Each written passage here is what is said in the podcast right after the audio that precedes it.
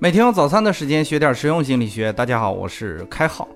前几天呢，看到一个关于教育子女的真实故事，说有一个父亲呢，在他女儿觉得自己不擅长学习之后，给他女儿出了这样一个方案：只要他女儿每次考试都能考零分，那么就判定这个女儿不擅长学习，允许女儿自由选择未来的发展方向，前提条件是每道题都必须答。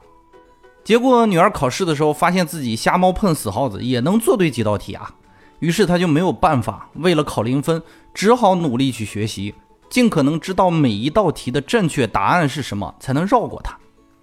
在不断的挑战零分的过程中，女儿因此也学到了很多的知识，求知也被满足。渐渐的呢，她就投入到学习当中去。终于有一天，女儿如愿以偿，在写满卷子的情况下考到了零分。当他拿着卷子去找父亲的时候，父亲说：“你看到的是零分，而我看到的是一百分。”果然，女儿在之后的学习生涯中一路披荆斩棘，获得了较好的结果。据说这个案例呢是根据作家刘墉教育儿子的亲身经历所改编的。很多人都认为这个方法很巧妙，是因为这个父亲设计了一个有趣的目标，他打破了人们的惯性思维，因为一般人不会设计个零分的目标的。这种设计固然巧妙，但是我们今天要讲的是一个更重要的角度，那就是这个父亲巧妙地激发了女儿的内在动机。内在动机呢，是指人们从事某些活动的动机就是这些事情的本身，无关乎于任何外在因素，而完成活动呢，就能够让参与者得到情绪上的满足，比如产生成就感。打一个比方来说，大多数人说玩游戏就很开心啊，因为玩游戏只为了玩游戏啊。可是上班就很烦，因为上班是生活所迫，不是我心甘情愿的呀。因为玩游戏而玩游戏，这就是内在动机。上班呢是因为钱，这是外部刺激。内在动机有时候也会转化为外部刺激。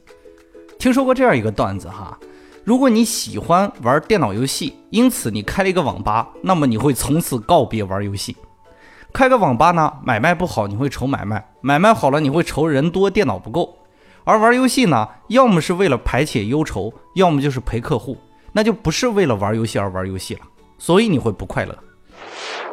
换开篇的例子来说哈，女儿开始呢是为了挑战零分的，可是，在一段时间之后，她已经是在体会学习的乐趣了，根本不是和父亲较劲了，较劲只够一时，她不可能永远较劲下去。那么，我们面对的教育问题是什么呢？家长也好，学校也好，总在宣传一个理念。那就是学习是为了有出息，为了给社会做出贡献。可是这个过程是很长久的呀。